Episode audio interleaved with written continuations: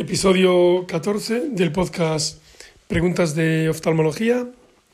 Soy Iván Basanta, oftalmólogo, trabajo en la provincia de Coruña, en España. Sigue siendo el Provisión 5 de la Academia Americana de Oftalmología, la traducción que hizo el laboratorio Esteve Pharma en España.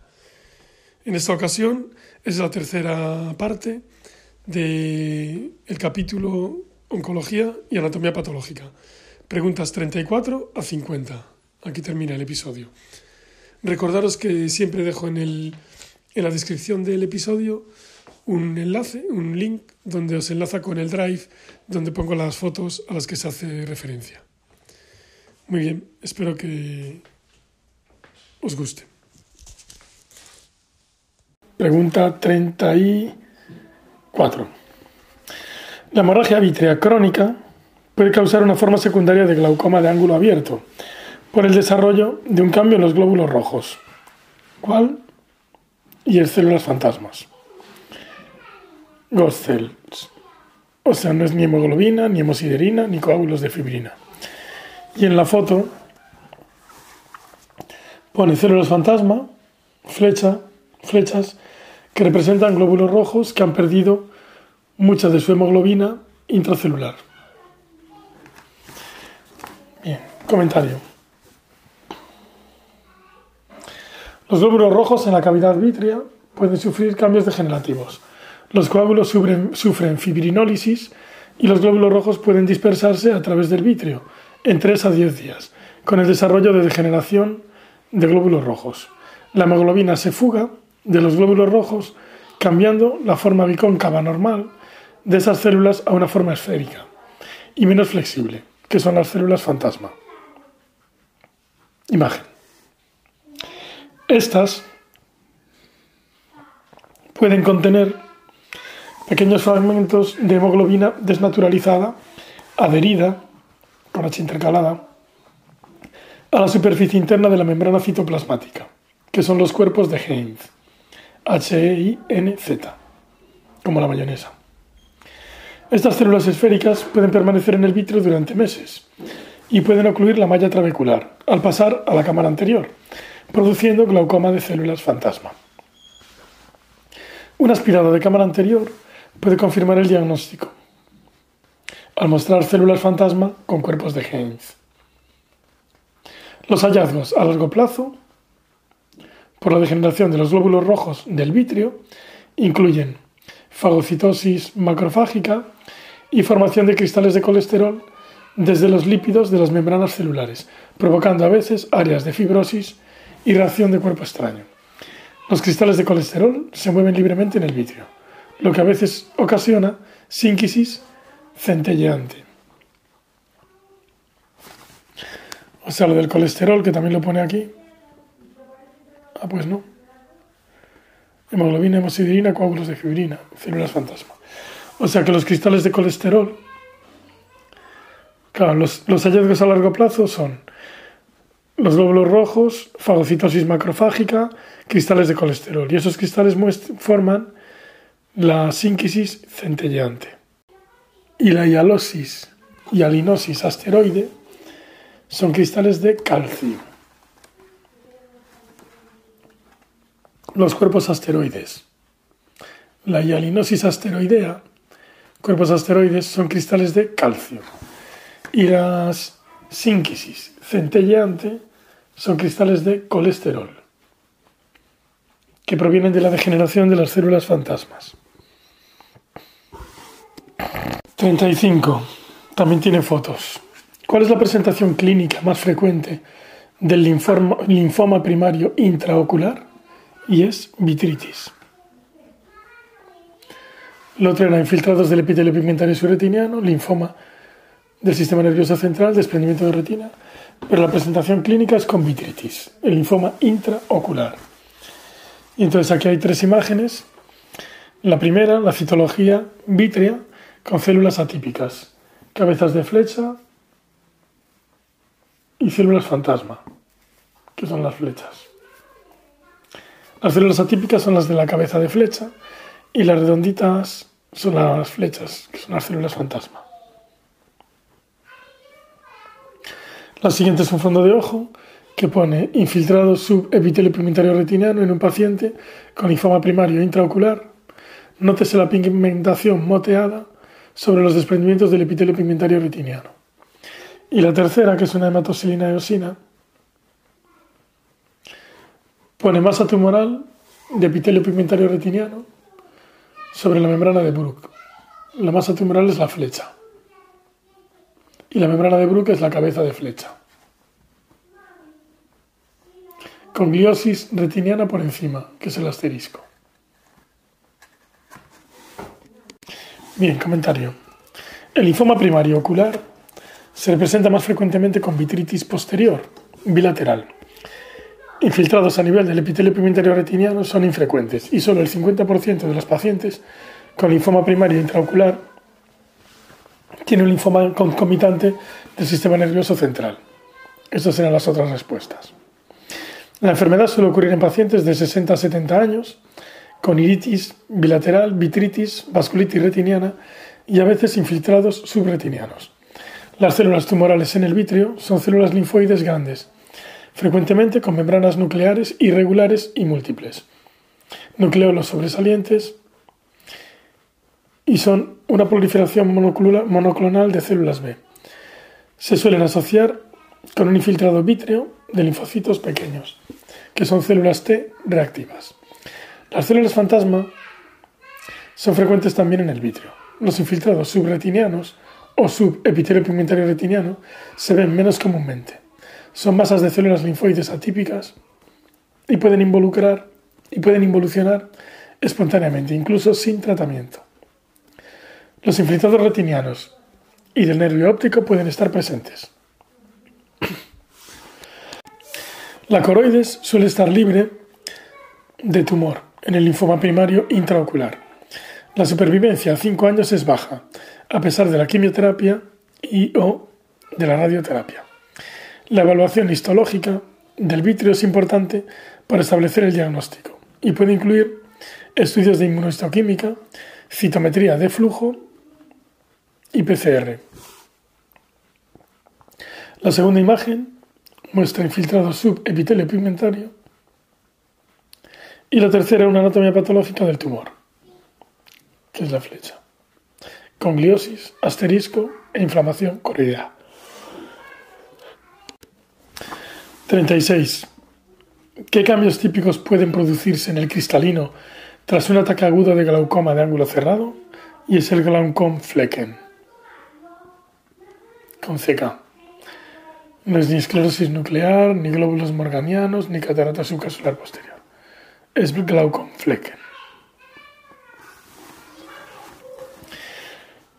Y se ven dos fotos. La primera, que son opacidades blanquecinas de Glaucomflecken, que corresponden a áreas de necrosis de células epiteliales. Y la segunda es una hematoxilina eosina, que pone áreas de necrosis epitelial, que es la flecha, bajo la cápsula del cristalino, que es la C, y sobre el cortes y el núcleo, la N. Comentario. Una piel excesivamente elevada puede causar degeneración de las células epiteliales del cristalino, produciéndose parches blancos irregulares, justo por debajo de la cápsula anterior del cristalino, que es el glaucom fleque.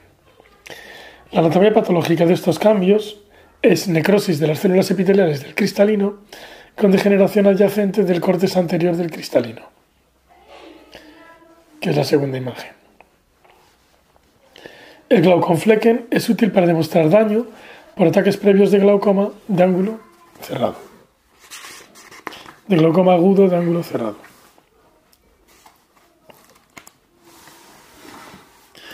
...37... ¿Qué hallazgos anatomopatológicos caracterizan la inflamación en una endoftalmitis facoantigénica, uveitis facoanafiláctica, que hallazgos anatomopatológicos y es inflamación granulomatosa, zonal, o sea, focal. Inflamación granulomatosa focal en una uveitis facoanafiláctica. No es ni la inflamación no granulomatosa, ni la granulomatosa difusa, ni nodular. Es granulomatosa, pero focal. Y entonces se ve una imagen también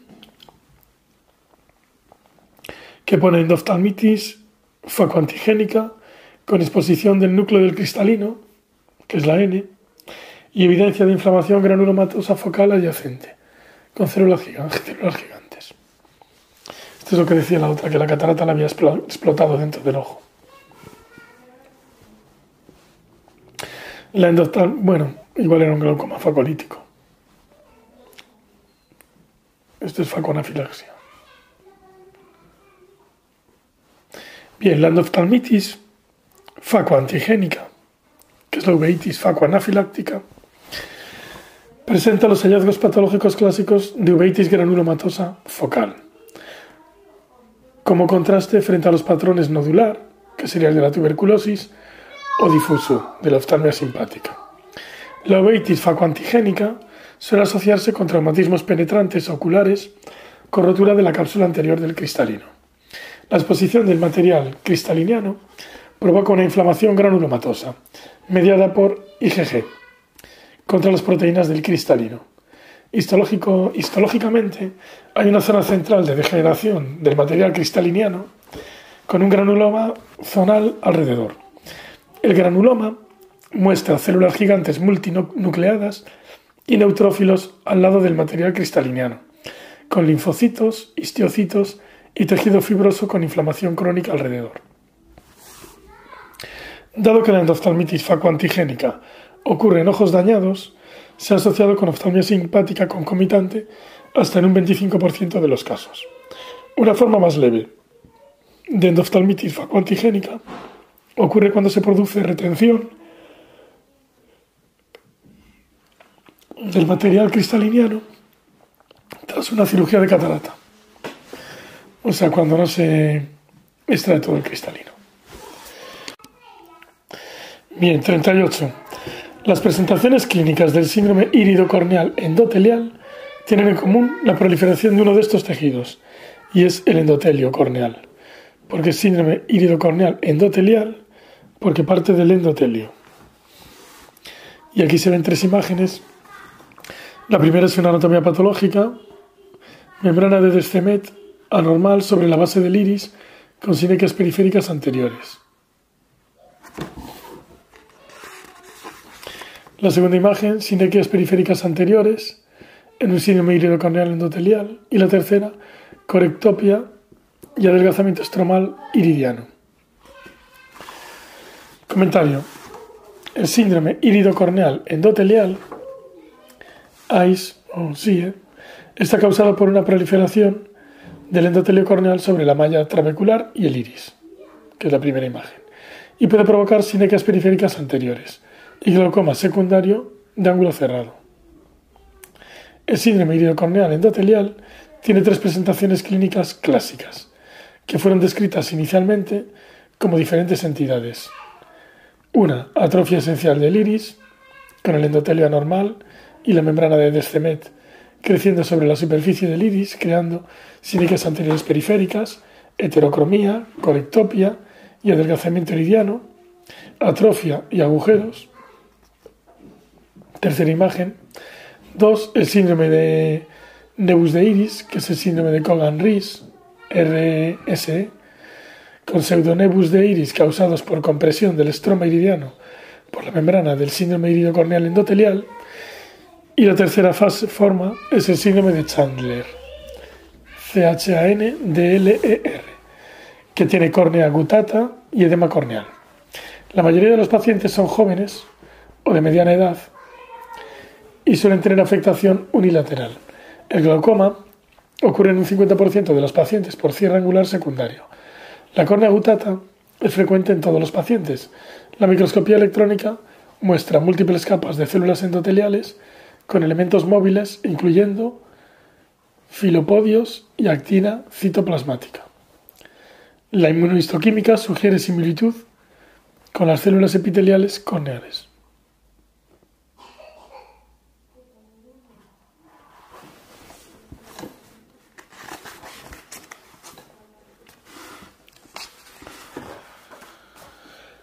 39. Aquí se ve una imagen de remanentes levemente elevados de un melanoma rodeado con cicatrices atróficas corioretinianas, nasal a la cabeza del nervio óptico, y el B, remanentes planos de un melanoma rodeados por cicatrices corioretinianos localizadas temporalmente a la mácula.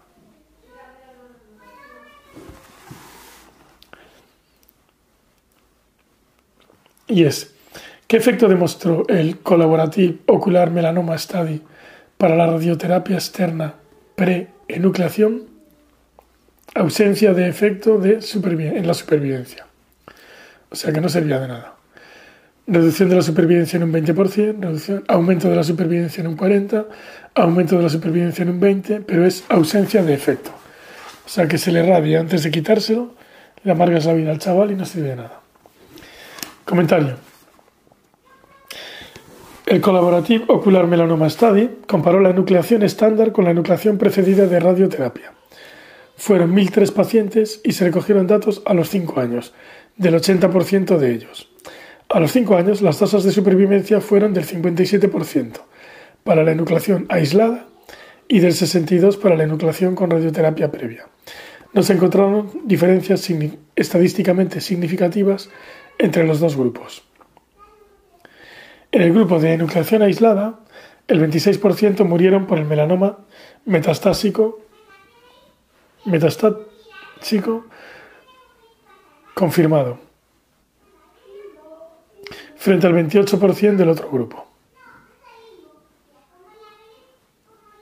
Además, el uso de radioterapia prenucleación aumentó los costes, el riesgo de segundos tumores en la zona radiada, la tosis secundaria, las molestias para los pacientes y el retraso en la enucleación, con el riesgo de extensión local o de recurrencias. Por el contrario, las placas de radiación colocadas sobre la esclera en la zona del melanoma es, es la modalidad más frecuente de tratamiento. El control tumoral se produce en un 96% con complicaciones tardías como la neuropatía óptica y la retinopatía.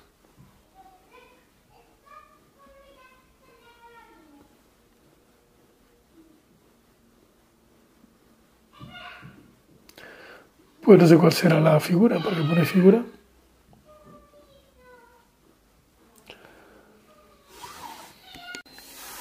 Bien, 40. ¿Qué localización del linfoma periocular es menos probable que esté asociada con linfomas sistémicos? Y es la conjuntiva, la que menos se asocia con linfomas sistémicos. Y hay varias fotos. La primera pone típica masa conjuntival de aspecto salmón naranja, que corresponde al linfoma conjuntival. La segunda, nótese el amplio centro germinal en un caso de hiperplasia linfoide reactiva benigna de la conjuntiva. Y el tercero, linfoma compuesto de linfocitos atípicos. O sea, la segunda es una hiperplasia reactiva. Y el tercero ya son los linfocitos del linfoma atípicos.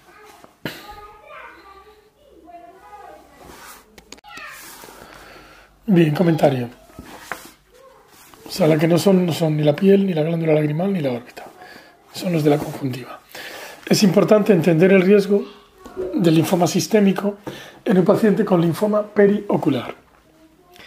El riesgo varía según el sitio de origen o presentación del linfoma periocular. En la conjuntiva sería un 20%, 30% en la órbita, 35%, conjuntiva 20 a 30, órbita 35, piel palpebral 70. Sin embargo, a pesar de los datos clínicos, histológicos e inmunohistoquímicos, la predicción del comportamiento de las lesiones linfoproliferativas periorbitarias es limitada. Desde el punto de vista patológico, lesiones linfoproliferativas con folículos linfoides con centros germinales, una mezcla de células plasmáticas polimorfas y linfocitos maduros hablan a favor de la hiperplasia linfoide reactiva. Sea, la segunda imagen. En caso de encontrar linfocitos más pequeños y redondeados, se debería pensar en un linfoma maligno de bajo grado. En los linfomas de alto grado hay más núcleos de aspecto maligno con mitosis abundantes. La inmunistoquímica muestra mono o policlonalidad, lo cual es útil en cortes tisulares o en la citometría de flujo. 41. ¿Qué tinción muestra mejor los depósitos estromales en la distrofia corneal macular? Y es el azul alcián.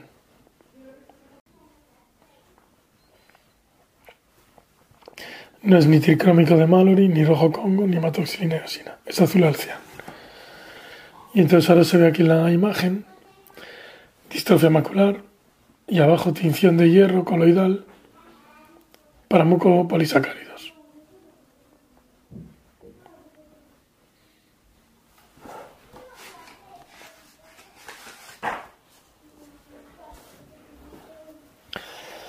Bien, la distrofia corneal macular es una enfermedad autosómica recesiva con depósitos bilaterales de mucopolisacáridos en la córnea. Primera imagen. Fue descrita por primera vez por Arthur Groen No. Arthur G. R. O. E. N. O. U. W. En 1890. Los mucopolisacáridos tiñen con azul alcián y tinciones de hierro coloidal, o sea, los mucopolisacáridos tiñen con azul alcián y con tinciones de hierro coloidal, que es la segunda imagen. Clínicamente, son opacidades estromales, mal definidas, rodeadas por un estroma vaporoso y pérdida visual temprana en la primera década de la vida.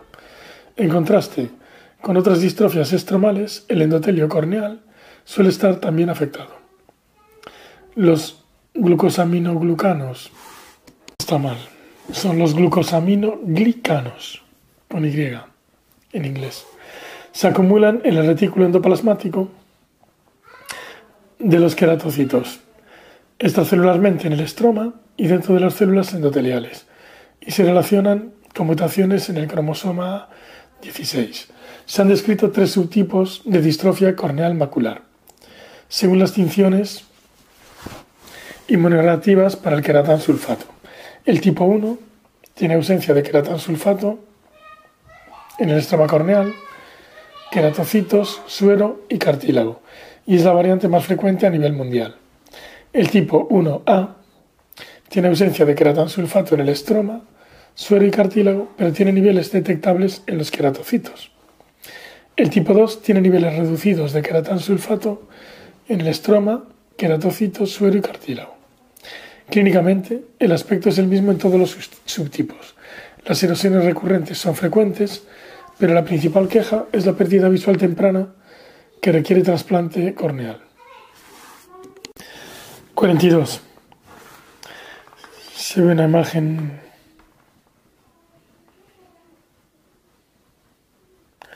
cuerpo ciliar con coloboma. la anatomía patológica del ojo de un niño muestra múltiples malformaciones oculares, incluyendo microftalmos, colobomas de iris y cuerpo ciliar, displasia retiniana y un área de cartílago en el cuerpo ciliar con coloboma, que es la imagen. ¿Cuál es el diagnóstico más apropiado? Y pone trisomía del 13. No es ni del 21, ni monosomía del 3, ni disomía del 3.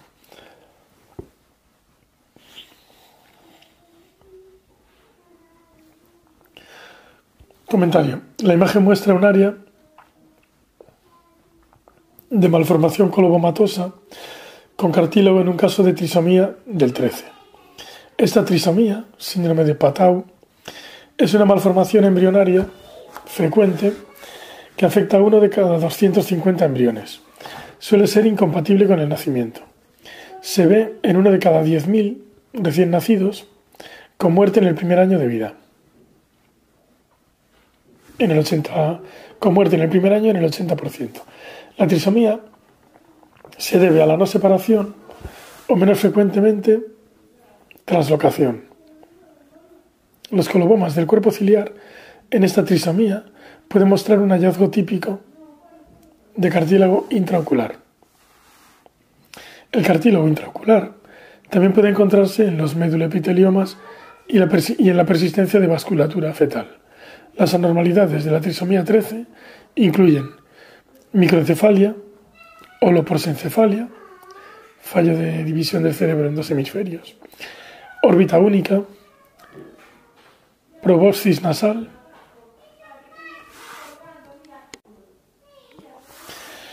y defectos digitales, urogenitales y cardíacos. El desarrollo ocular suele ser anormal, con sinoftalmia, que es algún grado de fusión de las dos vesículas ópticas y potencialmente de los globos, con más grandes de iris, cuerpo ciliar y displasia retiniana.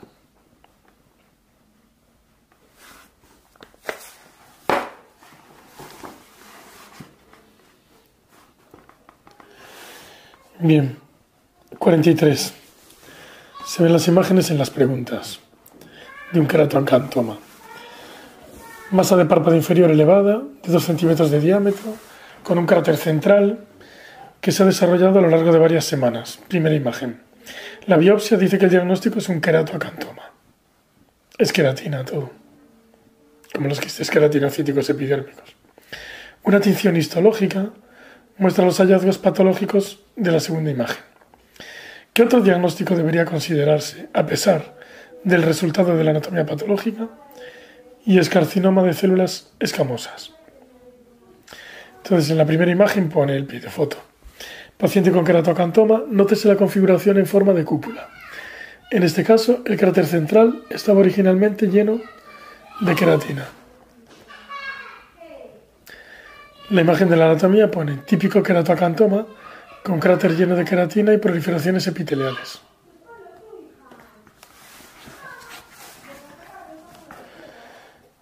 Bien, comentario.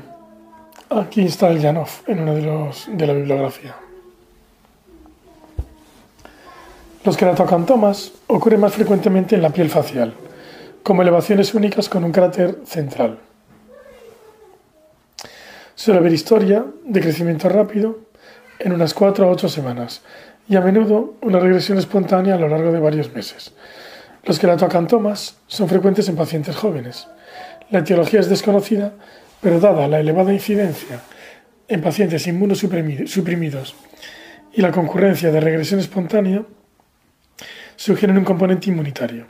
Si no se realiza una excisión completa, una biopsia parcial puede confundir al patólogo si la piel adyacente normal y el borde de la lesión no se incluyen en la muestra.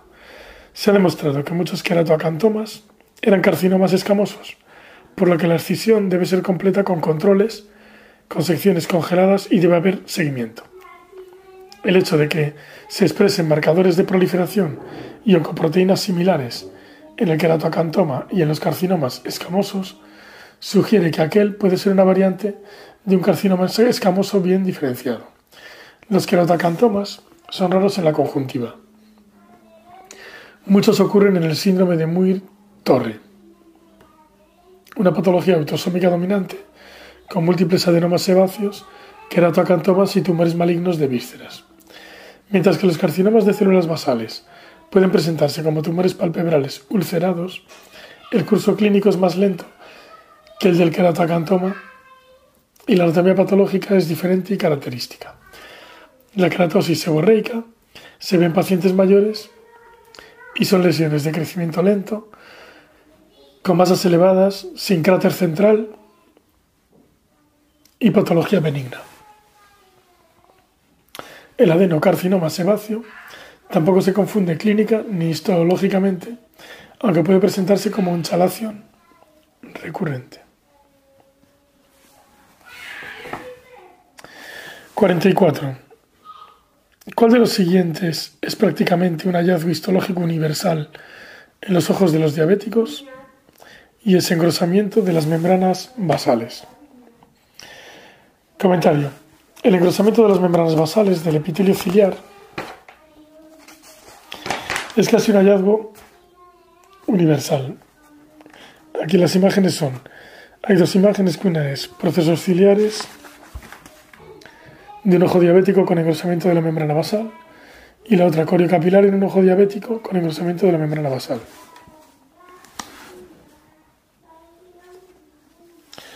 Y la pregunta dice del epitelio ciliar o de todo en general. Dice de todo en general. El engrosamiento de las membranas basales del epitelio ciliar es casi un hallazgo universal en los ojos diabéticos. Primera imagen. En el epitelio corneal se producen cambios similares en la membrana, en la membrana basal que predisponen a abrasiones corneales y mala curación de estas. Otras membranas basales oculares también pueden verse engrosadas en diabéticos, incluyendo la membrana basal vascular de la coriocapilar, segunda imagen. Los niveles elevados de glucosa pueden aumentar la síntesis de los componentes de la membrana basal, engrosándola y produciendo potencialmente daño en la membrana vascular, lo que causaría retinopatía. La vacuolización del epitelio pigmentario del iris es una consecuencia de la hiperglucemia,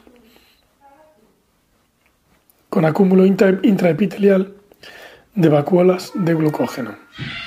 La retinopatía diabética se desarrolla en algunos pacientes con la pérdida inicial característica de pericitos,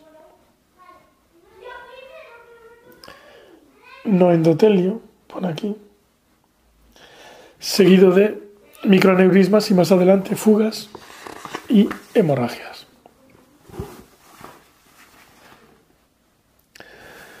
Vale.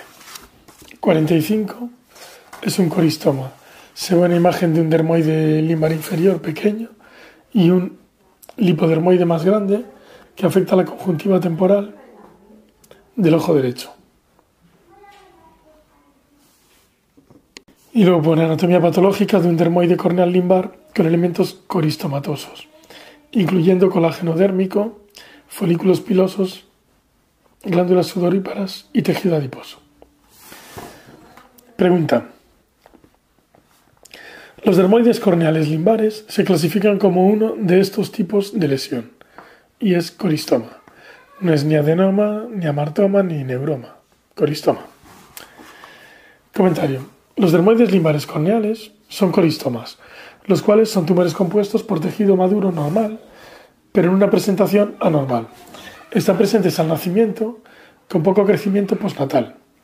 Consisten en acúmulos de tejido maduro normal, o sea, epitelio dérmico queratinizado, colágeno dérmico, tejido adiposo, apéndices dérmicos como folículos pilosos o glándulas sebáceas, nervios periféricos, en una localización anormal en la superficie corneal, normalmente en el limbo. Los dermoides corneales son tumores sólidos en contraste con los dermoides quísticos orbitarios. Se asocian con frecuencia al síndrome de Golden Hair, HAR, que son apéndices preauriculares o fístulas aurales, hipoplasia maxilar o mandibular, anomalías vertebrales, anomalías de la hendidura palpebral, síndrome de Duane. La excisión se indica con frecuencia porque causan irritación, alteraciones cosméticas e interfieren en la visión. Se debe prever el cierre de la herida con tejido donante en caso de que la disección sea muy profunda, pero suele ser suficiente con un abordaje superficial. 46. En la foto se ve una distrofia corneal granular la que tiene como granos. Los depósitos corneales en la distrofia granular están compuestos de material hialino. No es ni colágeno, ni queratina, ni amiloide, es hialino. Y luego en la respuesta aparece una foto que pone distrofia corneal estromal con depósitos de material hialino teñidos con tricómico de Mason, con dos S. Comentario. La distrofia corneal estromal granular es una patología autosómica dominante con depósitos irregulares y bien circunscritos de material hialino en el estroma corneal. Las opacidades son inicialmente del centro de la córnea y dejan espacios libres entre ellas. El material hialino tiñe de rojo brillante con la tinción de tricrómico de Mason y está compuesto de material electrodenso con cuerpos en forma de bastón sobre una matriz amorfa. Las proteínas no colagenosas pueden derivarse del epitelio corneal o de los queratinocitos. Una mutación del gen TGFBI del cromosoma 5q31 es la responsable de la formación de la queratoepitelina. Existen tres variantes de distrofia granular, con hallazgos ultraestructurales similares.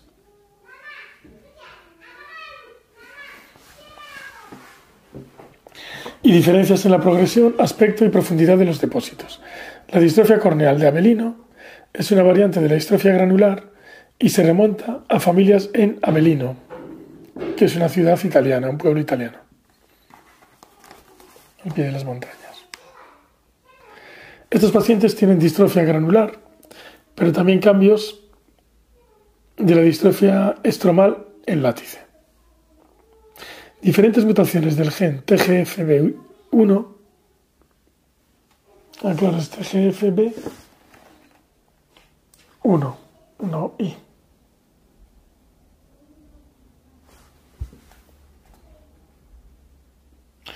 Bueno, diferentes mutaciones del gen TGFB1 se cree que son las causantes de las distrofias Abelino, Látice y Reis-Bucklers. Los síntomas iniciales son erosiones recurrentes y en estadios más tardíos se puede indicar queratectomía superficial, fotoqueratectomía o trasplante corneal. 47. Los nódulos de Dahlen-Fuchs de la, oftalmia simpática son colecciones de uno de los siguientes tipos celulares y son histiocitos. No son ni astrocitos, ni células gliales, ni células del EPR, sino que son histiocitos. Y se ve aquí dos imágenes que ponen nódulos de Dahlen-Fuchs en la oftalmia simpática. A. Colecciones focales de células inflamatorias localizadas entre el epitelio pigmentario de la retina y la membrana de Bruch. Y B. Mayor magnificación observándose histiocitos epitelioides dentro de los nódulos. La B es una, una inmunohistoquímica, yo creo. Comentario. El hallazgo característico de la oftalmia simpática es la presencia de nódulos de Dahlen-Fuchs. Estos nódulos son colecciones de histiocitos epitelioides y linfocitos entre el epitelio pigmentario de la retina y la membrana de Bruch, normalmente en la retina periférica. Los macrófagos pueden mostrar pigmento de fagocitosis. Otros hallazgos característicos de la oftalmia simpática son uveitis granulomatosa difusa, macrófagos y células gigantes en la coroides con pigmento de fagocitosis, respeto del acorio capilar, desprendimiento de retina sudativo, desprendimientos de retina sudativos y perivasculitis retiniana. La oftalmia simpática se da tras traumatismos penetrantes oculares, cirugías oculares como la vitrectomía, glaucoma, catarata o procedimientos no invasivos como la ciclofotocoagulación. El 90% de los casos ocurren en el primer año tras el daño, pero se han descrito casos desde dos semanas hasta 50 años después. 48. Un paciente con conjuntivitis unilateral crónica ha recibido tratamiento tópico con esteroides y sulfonamidas durante varios meses.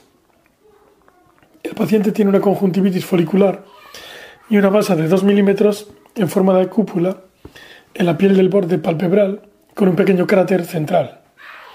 ¿Cuál es su diagnóstico provisional y pone molluscum contagioso. Y bueno, aquí hay una foto que pone molluscum contagiosum afectando al borde palpebral. Nótese la conjuntivitis folicular asociada. Y luego aquí la anatomía es una hematosulina eosina. Nótese la forma cupuliforme, el engrosamiento epidérmico con el cráter central. Y luego en la B, nótese los cuerpos de inclusión eosinófilos que se hacen basófilos a medida que migran hacia la superficie.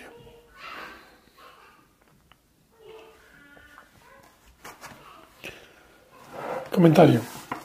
El molluscum contagiosum afecta primariamente a niños entre 1 y 10 años, pero los adultos pueden infectarse por la exposición a las lesiones, especialmente a través a través de la actividad sexual y en pacientes inmunodeficientes.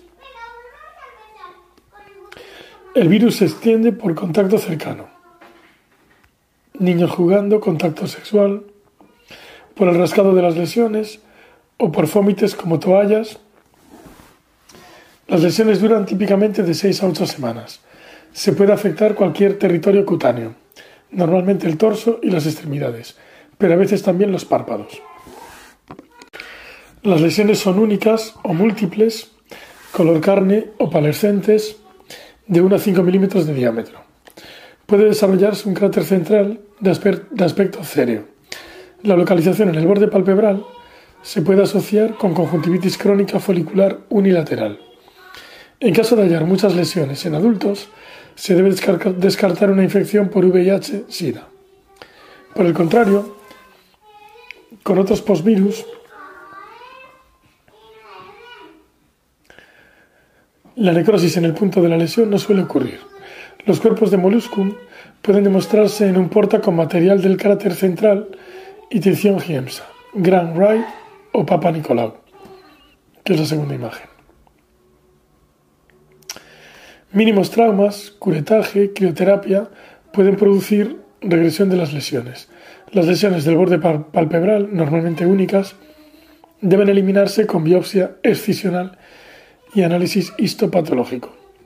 Esto suele suponer la curación de la conjuntivitis. El molusco contagioso está causado por un DNA virus, que es un pox virus. El virus tiene cuatro subtipos, de los que el subtipo 1 es el más prevalente, pero con variaciones geográficas. El virus infecta todas las capas del epitelio, se multiplica en el citoplasma de las células escamosas y crea un cráter, central que se llena de desechos, incluyendo partículas víricas contagiosas. Los hallazgos patológicos son un marcado engrosamiento de la capa escamosa del epitelio, formando nódulos intraepidérmicos localizados. Las células escamosas se llenan de material granular, partículas del virus, que sustituyen el citoplasma y comprimen el núcleo, formando inclusiones del molusco. El cráter central contiene productos necróticos, cuerpos del molusco y partículas virales contagiosas. 49.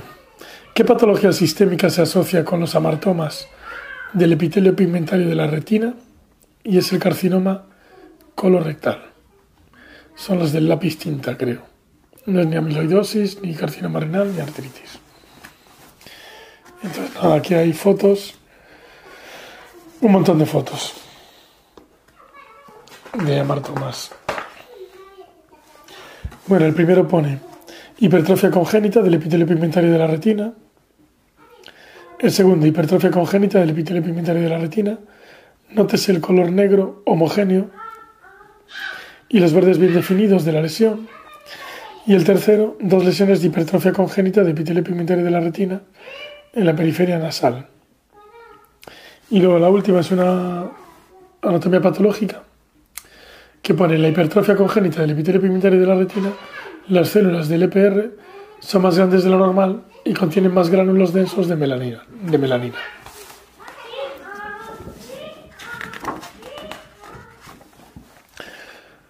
O sea que la patología de los amartomas del epitelio pigmentario es carcinoma colorectal. Comentario. Existe una fuerte asociación entre los amartomas del EPR y la poliposis adenomatosa familiar, PAF, una patología autosómica dominante con casi desarrollo universal de cáncer de colon. El síndrome de Gardner es la asociación de la poliposis adenomatosa familiar con manifestaciones extracolónicas, como quistes cutáneos, osteomas, odontomas y cánceres extracolónicos. Se han descrito áreas multifocales de amartomas del EPR en miembros de las familias de familias con poliposis adenomatosa familiar. Estos se diferencian de la hipertrofia congénita del EPR en que los amartomas son bilaterales, distribuidos más al azar y tienen bordes irregulares y dentados. Y dentados. Las lesiones del EPR son detectables antes del desarrollo de la poliposis y los carcinomas. La anatomía patológica de las lesiones del EPR en los amartomas es una mono o multicapa en forma de montículo de células del EPR que representa un amartoma, que es aumento de un tejido normal en su localización normal. La poliposis adenomatosa familiar se asocia con una mutación en el cromosoma 5q21, en contraste con los amartomas del EPR. Perdón, en contraste con los amartomas del EPR, la hipertrofia congénita del EPR suele ser una placa única y bien delimitada, plana, de 1 a 20 milímetros, localizada en la periferia media y que puede estar muy pigmentada. Las placas más precoces de hipertrofia congénita del EPR se ven en la segunda década. Suele ser una patología no hereditaria. Puede haber un área de despigmentación dentro de la lesión. Un anillo. Yo creo que esto es lo que le vi el otro día a una señora. Que tenía en la retina una pelota, justo una bola atrofiada y no veía nada por ese ojo. Puede haber un área de despigmentación dentro de la lesión. Un anillo de despigmentación puede rodear la lesión. Se han descrito crecimientos leves de atrofias congénitas del EPR. Yo creo que es como la primera de las imágenes estas, lo que le vi el otro día. Histológicamente consisten en células del EPR más altas de lo normal, llenas de densos gránulos esféricos de melanina. Existe tanto hiperplasia como hipertrofia del EPR con degeneración de las capas superiores de la retina. Y 50, última. Los amartomas astrocíticos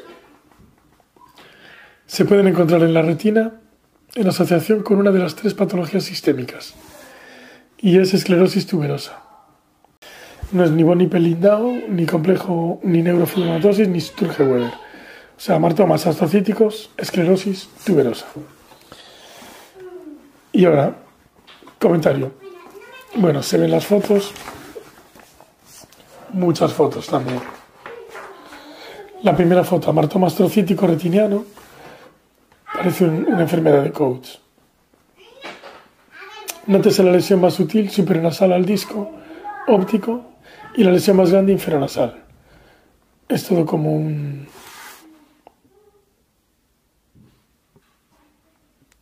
un gigante, como la enfermedad de Coates. Luego está una tomografía, amartomas intracraneales, frecuentemente se calcifica. Luego está la foto de un adenoma sebáceo que afecta a la mejilla, a las mejillas en un paciente con esclerosis tuberosa.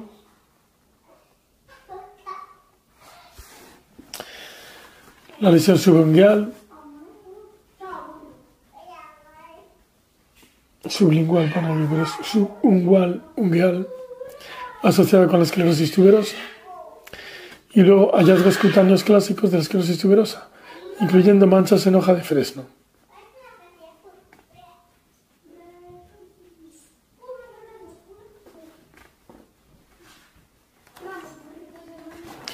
Comentario. El complejo esclerosis tuberosa, que es la enfermedad de Bourneville-Pringle, es una patología autosómica dominante que se asocia con amartomas astrocíticos de la retina, disco óptico y cerebro.